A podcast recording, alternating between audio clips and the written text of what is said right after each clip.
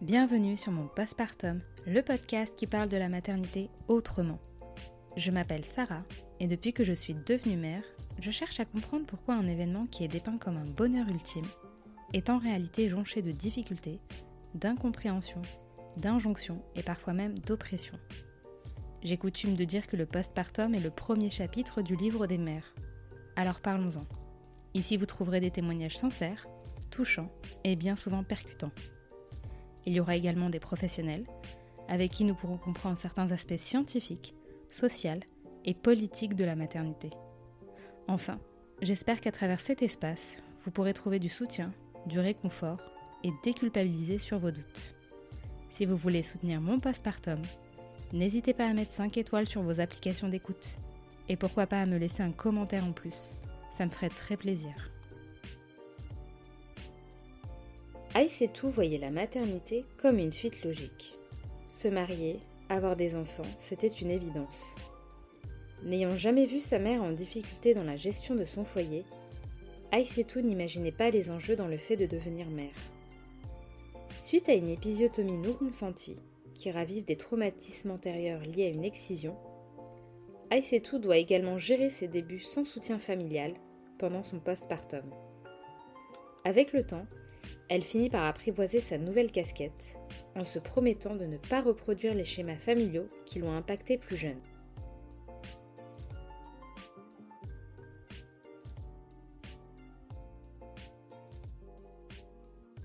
J'ai toujours voulu avoir des enfants, euh, depuis euh, toute jeune en fait. Hein. Moi, clairement, bah, c'était le mariage et tout de suite après, bah, les enfants. Et euh, bah, c'est ce qui s'est passé et j'étais euh, super contente. Et d'ailleurs, je suis très contente encore aujourd'hui. C'est super ça. Et à ce moment-là, je veux dire, quand tu étais plus jeune, est-ce que tu avais conscience de ce que ça représentait de devenir mère, des éventuelles difficultés, de, de la charge au quotidien? Alors, les difficultés, euh, non, parce que clairement, pour moi, quand être maman, bah, je voyais pas, enfin, je voyais pas les difficultés, on va dire. Euh, parce que ce que je voyais à la télé, c'était les mamans, elles étaient tout le temps contentes, euh, tout le temps fraîches, tout le temps belles. Euh. voilà, pour moi, être maman, c'était ça, c'est avoir un joli ventre, être pimpante. Enfin voilà, pour moi, c'était clairement, c'était ça. C'était pas le côté, les difficultés, pardon. je les voyais, mais pas du tout, hein, mais vraiment pas du tout. Et tu m'avais expliqué que tu étais l'aîné de ta fratrie. Oui. est-ce que tu as visualisé à travers ta propre expérience, justement, peut-être les difficultés de ta mère ou est-ce qu'elle t'en avait parlé ou tu vois des tantes, des femmes qui voilà auraient déjà été mères et auraient eu de l'expérience et qui t'auraient expliqué que ben non en fait c'est pas si facile que ça? Non, alors les difficultés, vis-à-vis de ma mère par exemple, je les voyais pas du tout parce qu'elle les montrait pas. moi après je l'ai beaucoup aidée, hein, je suis la plus grande donc du coup les les derniers, euh, je leur donnais le bain. À 14 ans, 15 ans, j'avais déjà donné les bains, faire l'échange, euh, donner les biberons. Euh, je me promenais avec eux dehors. Enfin, je les prenais tout le temps avec moi. D'ailleurs, les gens pensaient que c'était mes enfants. Mmh du coup, ma mère, elle montrait pas les difficultés. Enfin, c'était pas tabou, mais après, les mamans africaines, elles ont cette force que. que... D'ailleurs, j'ai jamais compris comment ma mère elle faisait, mais elle le montrait jamais quand elle était fatiguée. Elle était tout le temps souriante. C'était même pas un sujet, quoi. Il y avait même pas à discuter de ça, quoi. était là, il fallait s'en occuper. Et puis, euh, malgré les nuits blanches, les coliques et toutes les difficultés qu'il y a avec, elle n'a jamais montré. Et c'est pour ça que d'ailleurs, moi, j'ai jamais vu ça. Enfin, j'avais jamais vu, en fait. Donc, du coup, euh, quand je suis devenue maman, bah, c'est là que j'ai compris, en fait. Oui, parce que du coup, j'imagine que le sujet du postpartum, de l'après-accouchement, c'était même pas un sujet que tu avais entendu en amont, ni même vu sur elle? Malgré qu'elle ait eu d'autres enfants après toi dont tu t'es occupée. Ah oui, non, mais, mais, mais j'étais à des années-lumière, hein, mais, Je te rassure, t'es pas la seule. non, mais honnêtement, en fait, tant qu'on est. Même pendant toute la grossesse, avec le suivi qu'on a et tout, c'est vrai que c'est des choses qu'on n'aborde pas. Par exemple, avec la gynécologue ou la sage-femme, ou vraiment vite fait, mais vraiment le truc, voilà.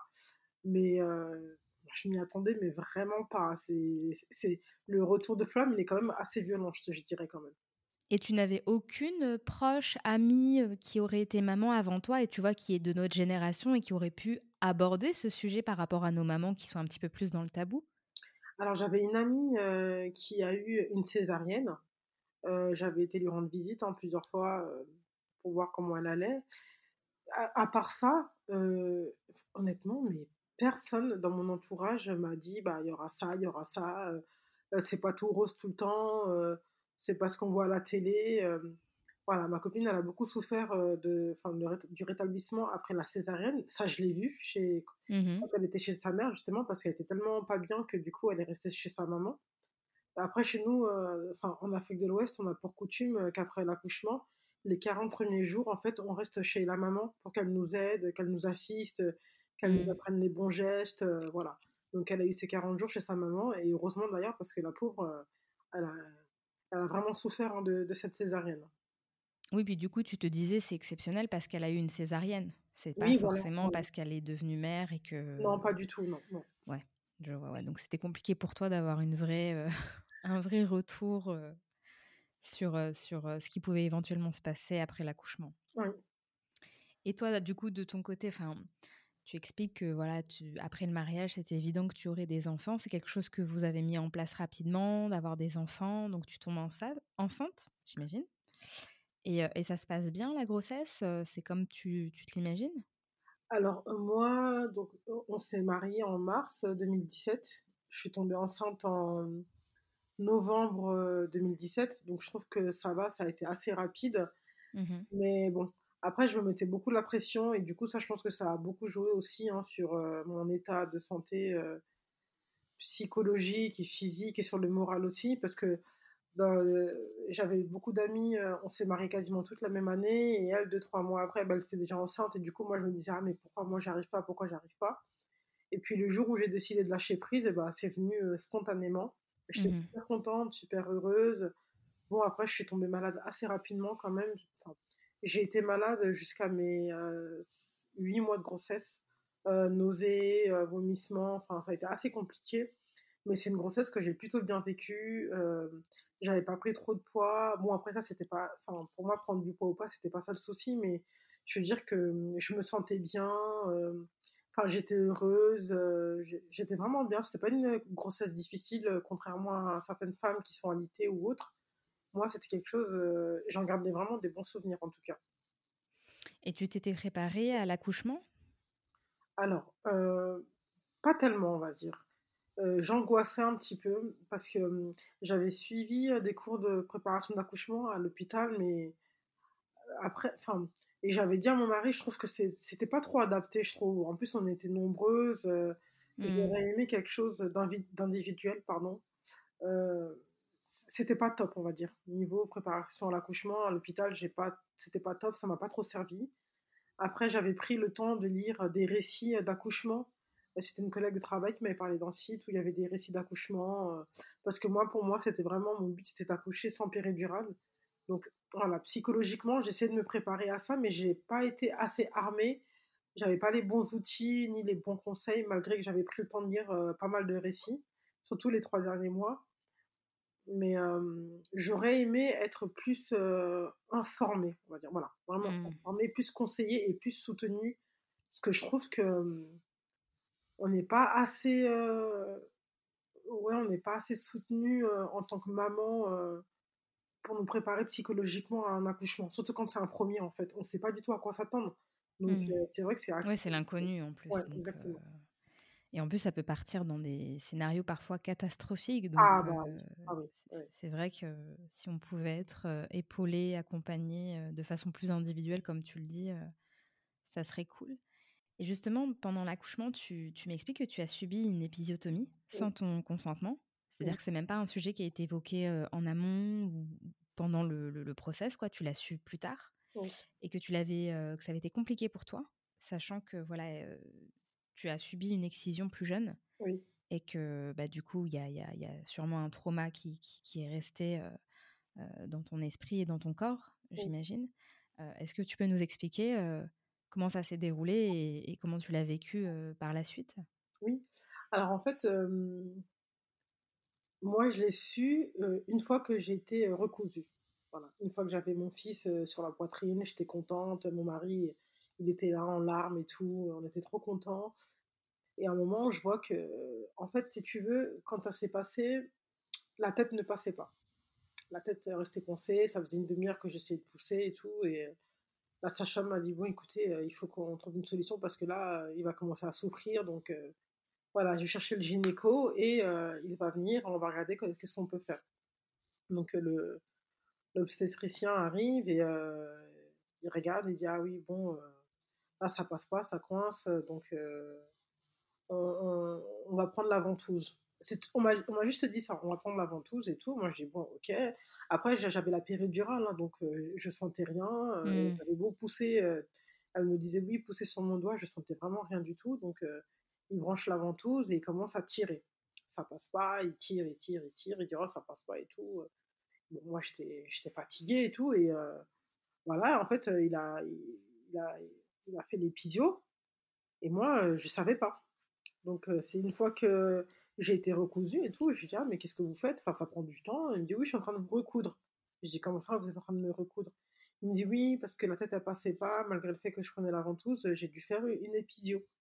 Mais moi, en fait, à ce moment-là, j'étais tellement en stone que j'ai même pas cherché à comprendre. Ah moi, je lui dis, ah, merci et tout. Enfin, pour moi, mon fils, il était là, c'était le plus important. Le reste, pour l'instant, ça comptait pas. Et après, euh, donc voilà, il m'a recousu. J'avais pas trop mal. Hein, les, les, jours où j'étais à la maternité, ça va. J'avais pas trop trop mal. Par contre, en rentrant à la maison, là, j'ai commencé à avoir des douleurs. Et là, après, je me suis dit, mais attends, là, Astou, le mec, en fait, il t'a fait une épisode, il, il t'a même pas demandé ton avis, rien du tout, tu vois. Mmh. Et là, j'ai commencé à partir dans un délire. Et j'ai fait un lien tout de suite avec mon excision, parce que bien entendu, quand j'étais excisée, enfin, j'étais bébé, j'ai aucun souvenir, mais euh, je pense que, bah, enfin, de toute façon, ça a été très très douloureux. En plus, j'avais genre un an, un truc comme ça. Donc, je me mmh suis purée. À un an, on t'a charcuté, on t'a rien demandé. Et là, euh, tu mets ton enfant au monde, euh, on vient, on, te on te demande même pas, rien du tout. Et là, je me suis sentie, mais, et, mais dans ma tête, j'ai commençais à être. Enfin, je devenais parano. Je, je, mmh. je voulais retourner à l'hôpital, aller en foutre une. Hein, désolée, mais j'étais pas bien. Je me suis sentie violée. J'avais déjà vu des femmes qui avaient eu euh, le même discours que moi en disant voilà, j'ai une épision, on m'a pas dit, euh, c'est que après euh, que ça a été fait qu'on m'a dit oui, voilà, ça a été fait parce qu'il fallait le faire.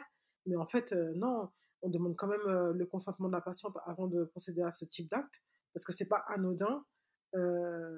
moi, je l'ai très très mal vécu et pour moi, bah, j'ai eu un flashback dans ma lutte contre l'excision et c'est vrai que ça a été très très très douloureux et après ça, bah, je suis tombée dans un espèce de j'ai fait une dépression, mais ça, je m'en suis rendu compte qu'un mois après que c'était une dépression, parce que pour moi, euh, une dépression, quand on est maman, ça n'existe pas. Euh, c'est pas des. J'en avais déjà entendu parler, mais pour moi, c'était des chichis, en fait. C'était oui, mais c'est des caprices. En fin de compte, non. Quand j'étais dans cette tourmente, bah, là, j'ai vraiment compris que ça existait. Hein. D'être jeune maman, toute fraîche et dépressive, oui, ça existe, en fait. Oui, parce que est-ce que toi, à ce moment-là, enfin, quand tu, quand tu es devenue maman, enfin, quand tu es même été enceinte, est-ce que tu savais ce que c'était l'épisiotomie? Est-ce qu'on t'en avait éventuellement parlé même en amont, tu sais?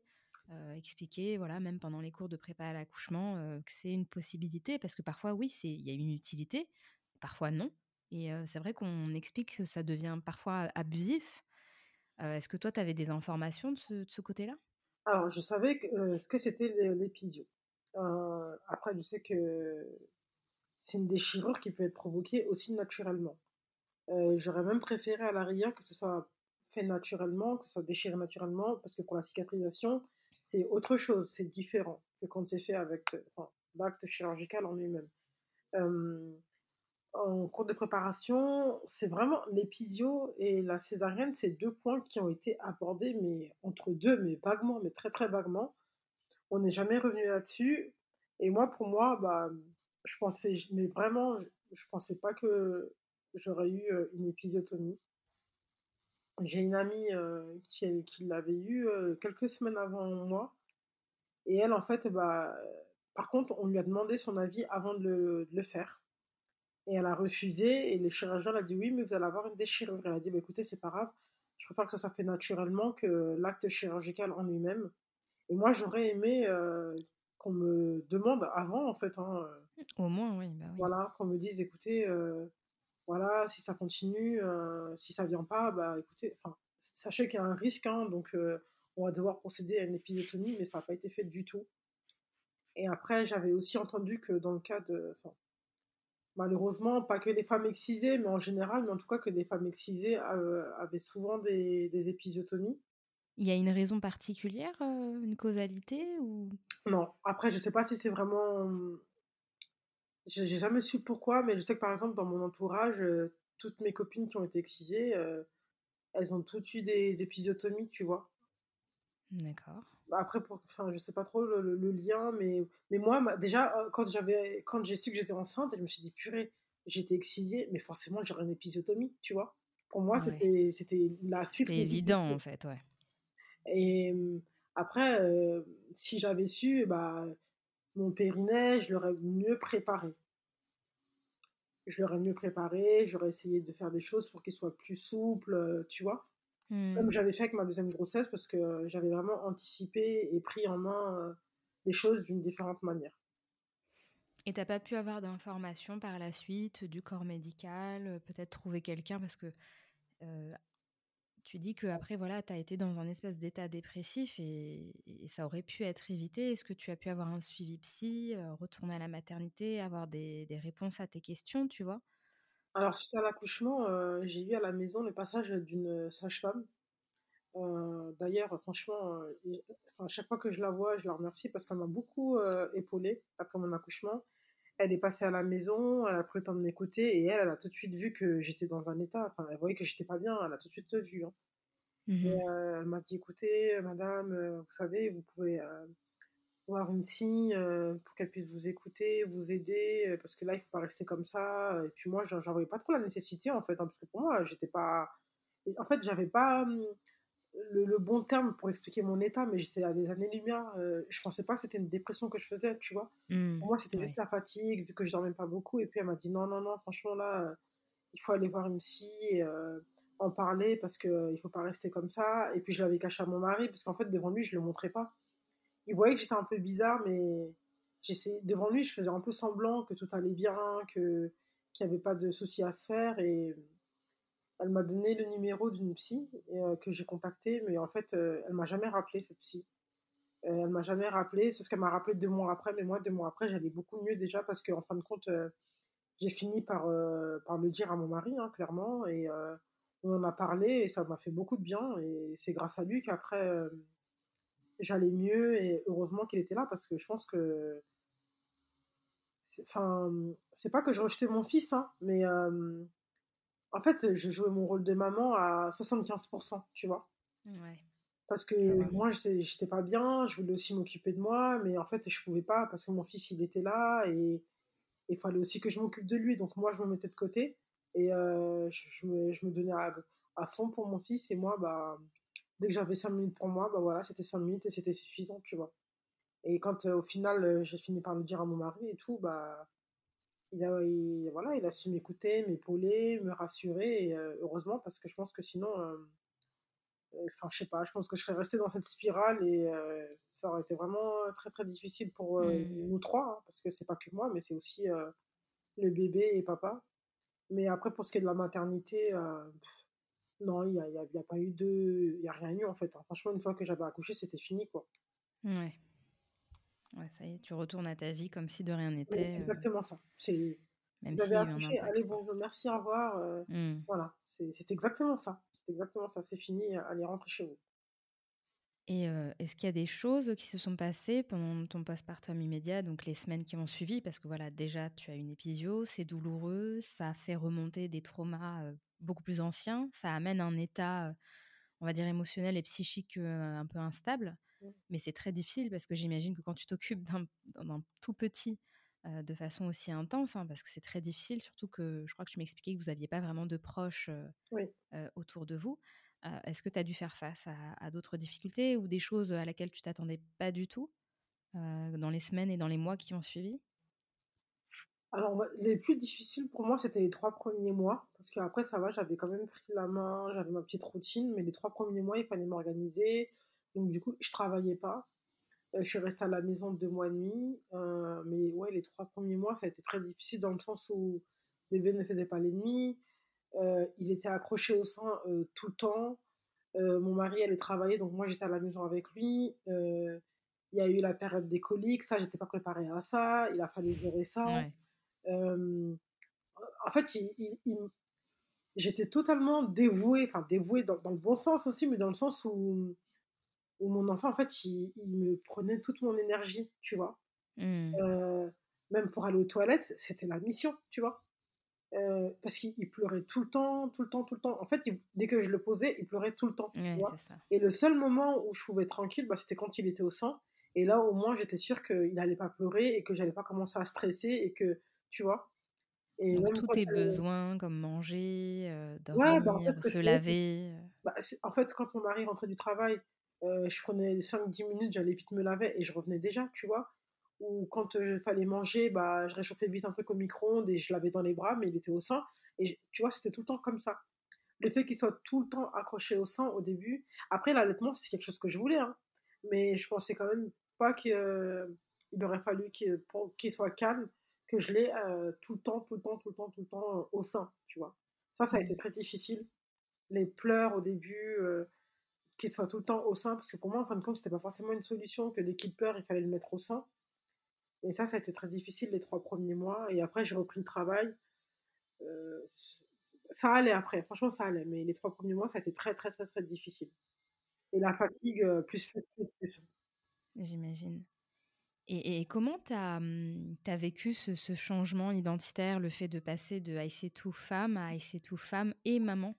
Et sachant que le rôle de mère peut très vite engloutir tout le reste, comment tu as vécu cette transition?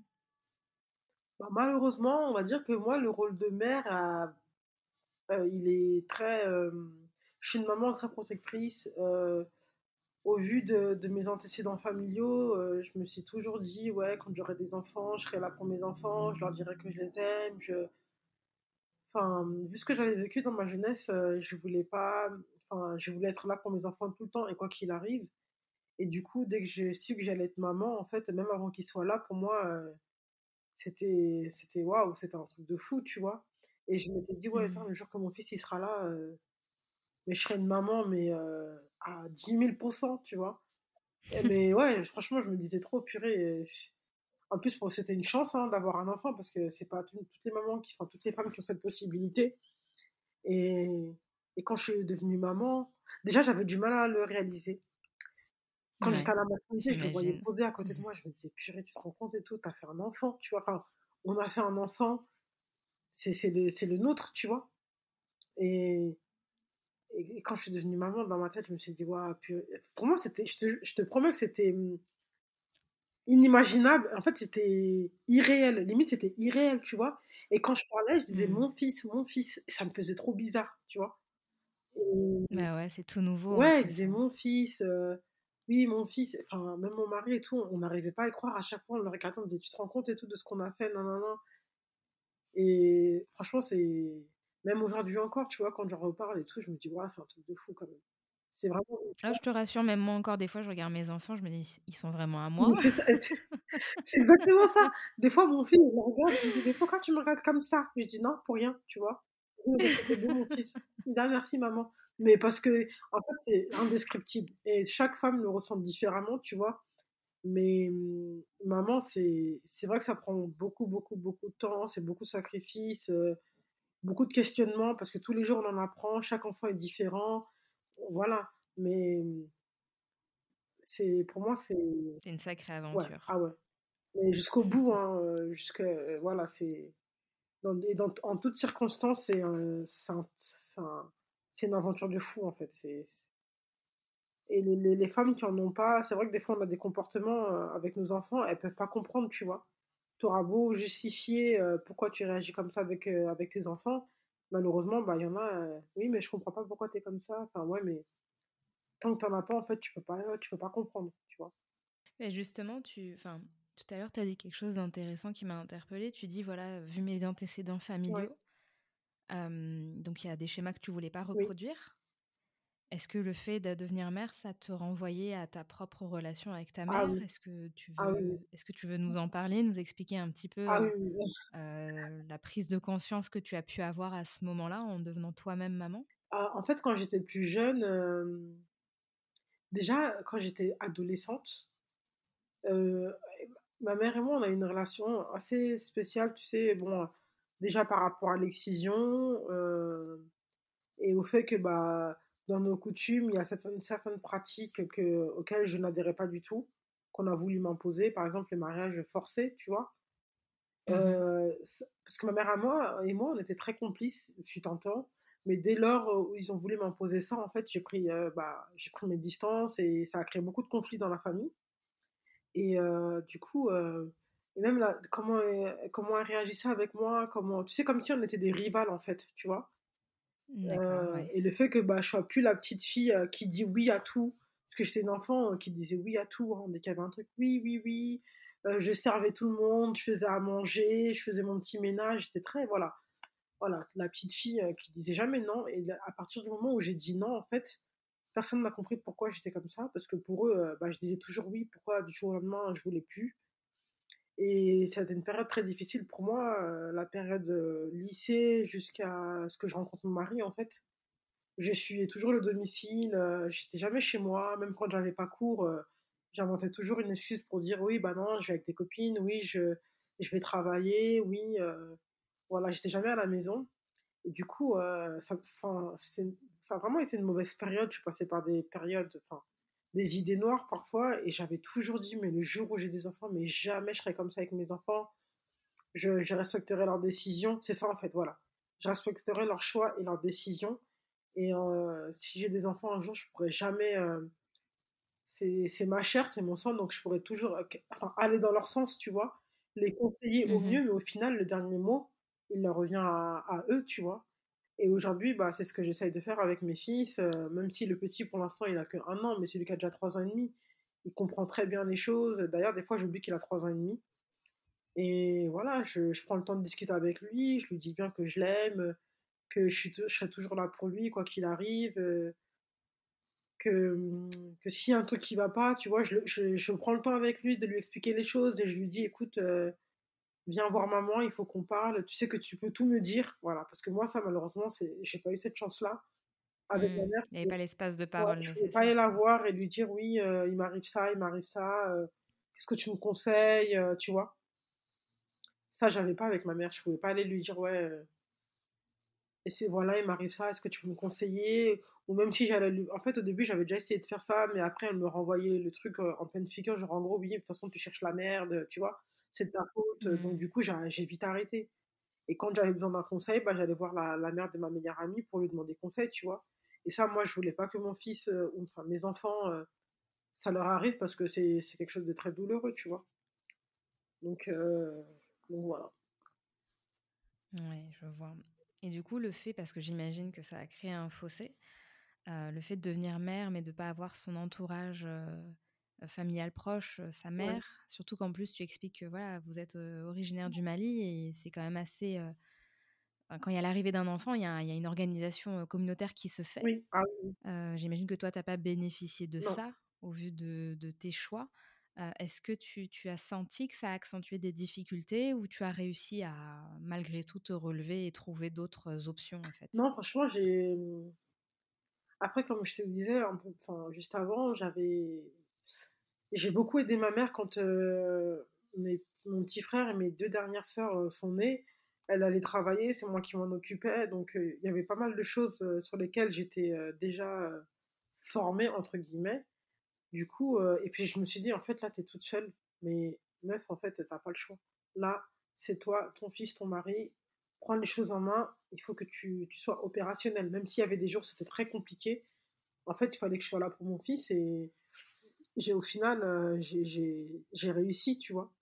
Après, ma mmh belle-mère, le mari de ma mère, heureusement qu'elle était là d'ailleurs, je la remercie tout le temps parce que des fois, voilà, elle me prend les enfants, il passe la nuit chez elle, euh, tu vois. Elle a été très présente au début et puis même elle me disait, mais franchement, euh, on croirait que tu as déjà eu des enfants avant. je dis non, mais tu sais, moi, avec les frères et sœurs, il fallait que, que je, m'occupe d'eux, donc du coup, j'ai vite pris la main, mais en, en, fait, je voulais pas me dire je voulais pas que ce soit un échec pour moi, tu vois, même si c'était une possibilité, je voulais pas me laisser abattre en fait. Bien sûr. Voilà. Et euh, c'est vrai que j'aurais aimé, par exemple, que, bah, bon, avec ma mère, ça se passe pas forcément bien, mais si ça avait été le contraire, bah oui, j'aurais, même s'il aurait fallu que je prenne ma valise, venir à Paris quelques jours, bah, je serais venue à Paris, euh, elle m'aurait aidé, ou j'aurais eu mes soeurs avec moi, mais malheureusement, bah, ça n'a pas pu être le cas. En tout cas pour ma mère, mais après, ma, ma meilleure amie et ma sœur sont venues à la maison quelques jours. Elles m'ont, elles m'ont vachement soutenue. et ça, ça ah, m'a fait cool du bien. quand même. Mmh. Ouais, donc mine de rien, il y a quand même eu du soutien. oui, oui, oui, pas celui qu'on s'imagine en premier, mais qui est quand même là, quoi. Et est-ce que tu as quand même gardé des habitudes, des recommandations, on va dire ancestrales, qu'on trouve en Afrique? Parce que voilà, je sais qu'il y a des choses qui se transmettent de génération en génération pour, pour mieux vivre le postpartum, l'après, que ce soit au niveau du bébé ou même de la mère. Est-ce que tu as quand même pu mettre en place des choses par toi-même? Oui, alors quelques mois avant l'accouchement, par exemple, je sais que chez nous au Mali, les femmes consomment certaines boissons, enfin des plantes médicinales pour pour travailler le col de l'utérus, pour soulager un petit peu. J'ai consommé des boissons de ce type-là. les massages au beurre de karité pour éviter les vergetures, par exemple. Mmh après l'accouchement, bander le ventre avec un tissu, enfin bander, pas, pas, fortement, mais tu sais, pour remettre le ventre en place. Bien sûr. Voilà. aussi, toujours après l'accouchement, consommer des plantes pour faciliter la cicatrisation bah, des blessures de type enfin, épisiotomie ou césarienne. Bon, après, moi, c'était pas mon cas, mais c'était plutôt l'épisiotomie. Masser le bébé avec du beurre de karité, enfin des massages type qu'on utilise en, Afrique de l'Ouest aussi, ça je, ça, je l'ai fait. J'avais quand même gardé des petites astuces parce que ma mère, je la voyais quand même faire et tout, tu vois. Quand mes mmh. copines ou mes cousines, elles accouchaient, qu'elles étaient chez les mamans, quand j'y allais, je voyais comment elles faisaient, tu vois. Donc du coup, ça, j'avais quand même gardé et j'avais essayé de l'appliquer au maximum en tout cas. C'est super de pouvoir garder quand même une transmission. Oui, oui, bah oui, pour moi c'était important. Après, j'étais bercée dans ça, donc quelque part, pour moi, bah c'était logique en fait. C'était même pas, enfin, c'était, ça s'est fait naturellement. Et du coup, tu t'es sentie davantage armée pour l'arrivée de ton deuxième enfant? Ah oui, ah ouais, ouais. C'est quelque chose que tu as appréhendé? Parce que c'est vrai que quand on vit des petits chocs, des traumas, on, appréhende éventuellement d'avoir un autre enfant? Est-ce que ça a été ton cas où tu t'es dit non, là, je vais quand même avoir un autre enfant, mais je vais tout faire pour pas reprendre le même chemin et, être confronté au, au, même problème Ah non, mais là, pour ma deuxième grossesse, j'avais dit clairement, dès, en fait, dès le jour où je l'ai su, dans ma tête, c'était carré. Je me suis dit, écoute, là, une nouvelle opportunité, un nouveau bébé, ne sois pas actrice de cette grossesse. Je voulais pas, je voulais gérer mon truc de A à Z, de, du début de l'accouchement jusqu'à l'après-accouchement. Je voulais pas que ça soit comme avec euh, Sohan. J'avais vraiment, mmh. déjà, j'avais bénéficié d'un accompagnement individuel. Je voulais plus avoir recours à la maternité parce que pour moi, c'était trop l'usine. En fait, pour moi, c'était l'usine, la maternité, tu vois. Euh, donc du coup, tout mon suivi de grossesse s'est fait avec une, bah, la sage-femme qui m'avait accompagnée pour SOM, qui m'a été d'une aide, d'une aide vraiment euh, incroyable. Donc du coup, j'ai fait appel à elle, ça lui a fait plaisir. Et moi, bah, j'avais confiance en elle parce qu'elle m'a vraiment écoutée. Elle m'a rassurée, elle m'a accompagnée tout au long de la grossesse. Elle a vraiment été géniale. Elle m'a préparée pour euh, l'accouchement. J'ai vraiment eu des vraies séances, des vrais conseils, mais vraiment des conseils mais en mort. Mmh. Et j'avais dit, je lui ai même dit que si j'avais eu ces conseils pour la première grossesse, mais j'aurais, ça aurait été mais le, le, le, voilà, la cerise sur le gâteau. Vraiment, je lui ai dit, euh, écoutez, non mais franchement, euh, franchement, elle, mais ma deuxième grossesse, pour moi, c'était, c'était trop bien. Enfin, c'était pas que la première était pas bien, mais l'accompagnement, la continuité et l'après, il n'y a rien à voir en fait. Et je me suis dit, purée, mais si toutes les femmes avaient ce type d'accompagnement, ça serait magnifique ça serait magnifique. Et après, encore une fois, un accouchement, on peut jamais savoir à l'avance ce qui va se passer. Tu auras beau être prête euh, plus, plus, plus.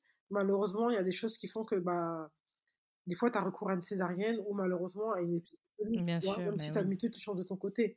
Mais le fait d'arriver confiante euh, avec tous les outils en main, ça fait toute la différence. Et en plus, pour moi, c'était pas d'inconnu, tu vois, parce que j'avais déjà eu un premier bébé. Donc, du coup, je savais ce que je voulais, je savais ce que je voulais pas. Euh, j'étais préparée psychologiquement et physiquement. J'avais tout fait pour être opérationnelle.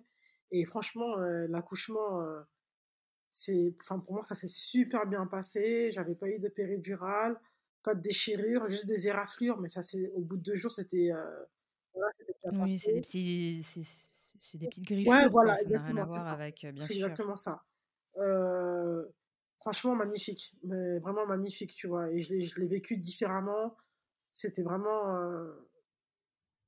C'est super ça, c'est rassurant de se dire qu'il y a toujours moyen de et qu'en réalité quand on est plus informé et plus sûr de nous et plus confiante, bah, ça drive beaucoup, les événements, c'est ça, en fait et puis même les recherches que je faisais, en ce sens, elles étaient orientées différemment, tu vois?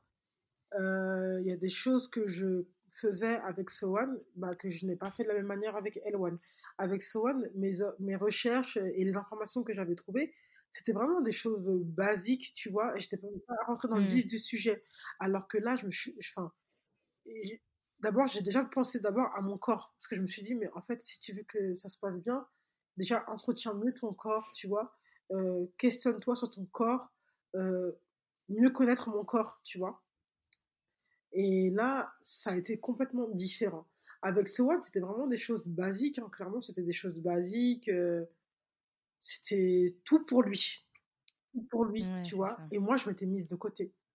Et à partir sans te rendre compte que tu étais aussi Exactement. que lui. Et à partir du moment où j'ai mis, euh, bah, je me suis mise d'abord moi en avant et après le bébé, et bah là, ça a été totalement différent. Et, et même mon mari m'a dit, hein, il m'a dit, mais il m'a dit, franchement, t'es trop balèze, hein, c'est un truc de ouf et tout ce qui vient de se passer et tout. Et c'est complètement, ça n'a rien à voir avec Sohan. Et ouais, vraiment, ça n'avait rien à voir. Bah, c'est positif, c'est cool. Je suis super contente.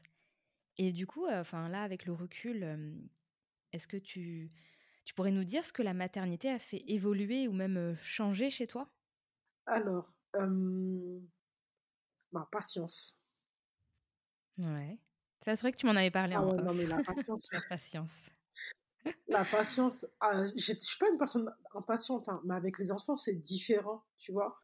Euh, en plus, bon, mmh. bah, ils sont deux, ils sont, ils ont que deux ans et demi d'écart. Deux ans et demi, c'est pas beaucoup en fin de compte quand tu regardes bien. Et des fois, quand ils s'y mettent tous les deux, tu vois, euh, waouh. Bah, t'as juste envie de les mettre dans un placard et fermer, quoi. Mais, mais comment tu fais? Je, fais, je te jure, je sais pas. tu vois, mais la patience, pour moi, c'est dès qu'on me demande hein, quelque chose pour les enfants, je dis, moi, c'est la patience. Euh, et les comprendre, tu vois. Euh, les, les, écouter, même si le petit il parle pas. Je l'observe beaucoup, tu vois. Je le mmh. regarde, je l'observe, je lui parle, même si lui me répond dans sa langue. Et en fait, je me dis, ouais, en fait, Astou, sois patiente, écoute-les, prends-les dans tes bras, euh, donne-leur une bonne énergie, ne leur transmets pas ton stress, parce que les enfants, c'est des éponges, on le sait tout. Hein. Et, à partir, et en fait, j'essaie d'être enfin, le plus fusionnel avec eux. Voilà la patience, la fusion. Et ça, pour moi, c'est le, ouais, c'est la combo idéale. Et c'est vrai que maintenant que je suis maman, bah, avec le recul, je me dis, ouais, purée, t'as fait un sacré chemin quand même, tu vois. Toujours par rapport à une sacrée évolution. En fait, moi, je compare toujours par rapport à ce que j'ai vécu moi, tu vois. C'est, ouais, je me dis, ouais, purée, t'es maman et, et tes enfants, bah, tu, enfin, je les aime, je leur dis, et, je suis patiente, j'essaie d'être le plus, enfin, je suis douce avec eux et d'être le plus à l'écoute possible. Voilà. Pour moi, mais c'est déjà beaucoup. Ouais. C'est pas facile. Hein. De pouvoir leur donner un espace de communication. surtout ça. Euh, surtout quand on l'a pas eu soi-même. En fait, c'est surtout ça. C'est dur en fait de donner ce qu'on n'a pas toujours eu nous-mêmes. Ouais, des fois c'est compliqué, tu vois. Même des fois, mon mari, quand des fois je suis vraiment poussée à bout, tu vois, il me dit ouais, il me rappelle, enfin, tu vois, un petit rappel, tu vois, il me dit, ouais, euh, écoute, euh, tu vois, prends du recul, euh, arrête de crier, des fois tu cries un peu trop, tu vois. Après, je me dis, ouais, c'est vrai, il a raison, tu vois. Mais sur le coup, je me, enfin, quand tu es dans le. à chaud comme ça, tu vois, des fois, je suis. Ah, ah bah bien sûr, c'est limite animal quoi. On crie, il faut bien évacuer. bah oui. c'est limite animal, mais c'est exactement ça. C'est des fois c'est des réflexes parce que c'est vrai qu'on veut réprimer le cri, mais parfois c'est en fait, ça arrange rien parce que moi je crie, mais mon fils après il crie, tu vois. Ah bah oui. Et puis on fait tous une chorale. Et... et mais c'est ça. Et t'as les petits qui nous regardent, ils comprennent pas ce qui se passe. Et après ils crient derrière. Après je me dis, mais en fait non, euh, arrête de crier, prends-le là cinq minutes, explique-lui calmement, répète-lui les choses calmement, et puis euh, et ça va beaucoup mieux comme ça, tu vois. Bon bah c'est cool quand même qui est ce côté positif et qu'on arrive à apprendre de ce que nous-mêmes avons mais vécu. Exact, mais de toute façon, c'est exactement ça. Hein. C'est tout à fait ça. Et, toi, maintenant, comment tu te sens actuellement? Parce que tes enfants sont un petit peu plus grands, tu as un peu plus de bouteilles, voilà, dans ton rôle, dans tout cet équilibre qu'on essaye toutes de trouver entre la femme, la mère, l'épouse, la femme au travail. Comment tu arrives à gérer au quotidien? Bah, Alors, au quotidien, j'avoue que depuis qu'il y a Elwan, enfin, il a que un an, tu vois, donc pour l'instant, j'avoue que mon côté épouse et femme, c'est vrai qu'il a un peu de côté. Je l'avoue, c'est vrai. Mmh Surtout quand ils sont petits comme ça, c'est pas toujours évident. C'est pas facile. en tant que maman, bah, je dirais que mes objectifs, j'essaie de les atteindre tous les jours et du mieux que je peux. Euh, et niveau travail aussi, voilà, je m'investis du mieux que je peux, même si c'est pas ma priorité, honnêtement. Euh, c'est pas ma priorité mon travail. Je fais mon travail. S'il est fait, il est fait. S'il n'est pas fait, ben, en fait, moi j'ai une vie de famille, donc voilà. Après, en tant que femme, c'est vrai que quand je, me, je vois, comparé à il y a 5-6 ans, je suis plus la même, mais après, je me sacrifie aussi pour mes enfants, mais c'est vrai que il faut aussi que je pense que bah, je suis une femme, et des fois, j'essaie de, tu vois, je fais quand même des efforts et tout, mais tu toujours rappelé par tes enfants et tu dis, ouais, tu non, j'aurais pas le temps de faire ça aujourd'hui. Ouais, mais il faut quand même que je prenne une journée pour moi, pour faire ci, pour faire ça. Ouais, le fameux dilemme. C'est ça, et malheureusement, même à chaque fois, mon mari, il me dit, ouais, enfin, il le dit gentiment, mais au fond, tu vois, c'est, voilà, je sais que c'est un petit pic pour dire, en fait, euh, réveille-toi, tu vois. Et après, je lui dis, ouais, mais tu sais, euh, faire avec les garçons, c'est pas simple, surtout le petit, parce que le grand, il a 3 ans et demi, il est quand même vachement autonome, tu vois. Après, je lui dis, oui, mais regarde, euh, je peux pas avoir 5 minutes à moi, parce que quand je fais ça, bah, t'as l'autre qui pleure, tu vois. Et après, il me dit, oui, mais c'est bon, prends, prends, du temps pour toi tu vois, il me fait bien comprendre qu'il aimerait bien que je redevienne euh, bah, là, il sait tout euh, de quand il a connu, tu vois. Euh bah ouais. Mais bon, c'est un process aussi. On peut pas s'attendre en un claquement de doigts. C'est trop compliqué. C'est trop compliqué.